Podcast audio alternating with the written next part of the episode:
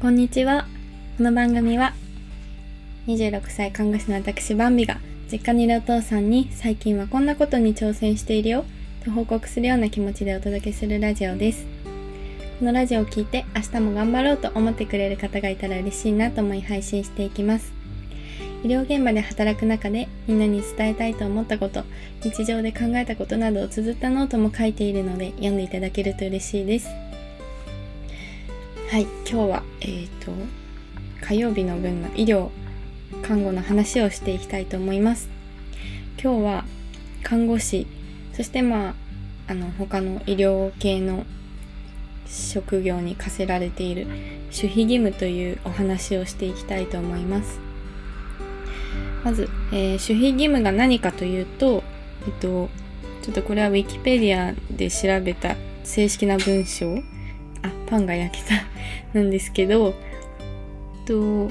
一定の職業や職務に従事する者や従事していたもと、もの、または契約の当事者に対して課せられる、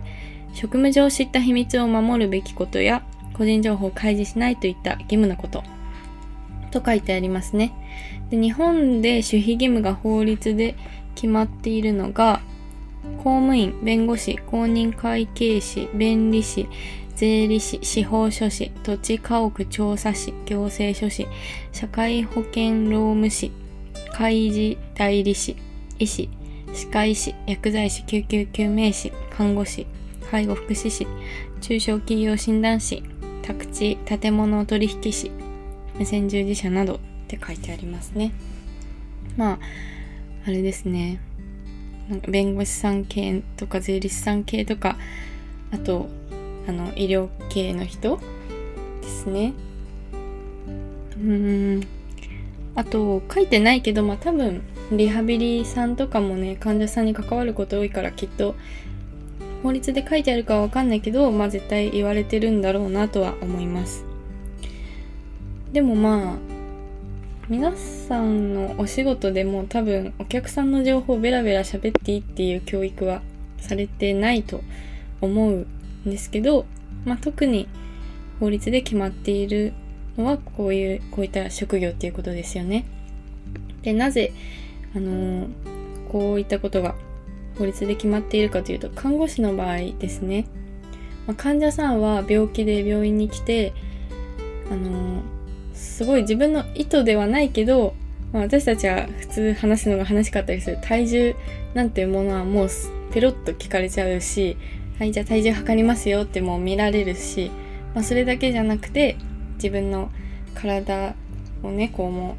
う裸どころじゃない透かしてレントゲンで骨まで見られるとか、検査の結果であの体の隅々まで見られる。そして、とまあ、こんなことがあるんですよって自分の体験談とかも全部収集されちゃうし家族関係とかも容赦なく聞かれていくわけですよね。まあ、当たり前にこう私たち問診票をね取りながらそういうことも聞いちゃうけど本当は結構個人情報だからうん気を使って聞かなきゃいけないのかなって今話してて思いました。でそういったあの個人情報をもう治療のためと言ってたくさん提供してくれる患者さんでそれを私たちが全然関係ないとこで友達にこんな患者さんがいたんだよっていうこと。まああの友達に話しただけじゃバレないかもしれないけどもし SNS とかで書いちゃったりしたら患者さんがそれを見るかもしれないじゃないですか。それであ信頼して話したのにこんな風に書かれてもうあの看護師さん病院は信用できない。なんなら医療機関が信用できないと思われちゃうかもしれない。でそうなると安心して医療を受けるっていうことができなくなっちゃうんだなって想像できますね。で私たちは看護学校の時代から守秘義務個人情報保護についてはすごく厳しく言われててあの実習で行った患者さんのことはもう家族にも友達にも絶対話しちゃダメだし名前がわかんないようにこういう患者さんがいてっていうことすらダメだ。患者さんの話をこと話をすることすらダメだっていう教育を受けてきたのでなんかそれはもう染みついてますね。SNS に書くなんてことはもっとダメだしだからちょっとねそういうのを見かけた時はあらっと思いますけど、ね、SNS が発達してきて個人個人が発信者になってちょっとそこが緩くなってきてるなっていうのは感じますね。でもそれを見た患者さんのことを思うとやっぱやっちゃいけないんだなってこう自分もやってないかなってあの思い出させられるそんなことです。はい。でまあそういう患者さんとのすごい良かった体験とかね本当にこうラジオとか SNS とかで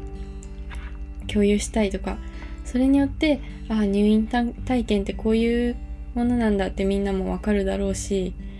看護師ってこういう仕事なんだこういういいところがあるんだって思ってもらえると思うんですけどそれを言えないのは辛いなと思いますね。うん。看護学校での個人情報は本当に厳しくて実習で記録を紙媒体にして持ち歩いたり、まあ、USB にデータ持ち歩いたりしてたんですけどそれを絶対に置き忘れちゃダメだよってめっちゃ言われたり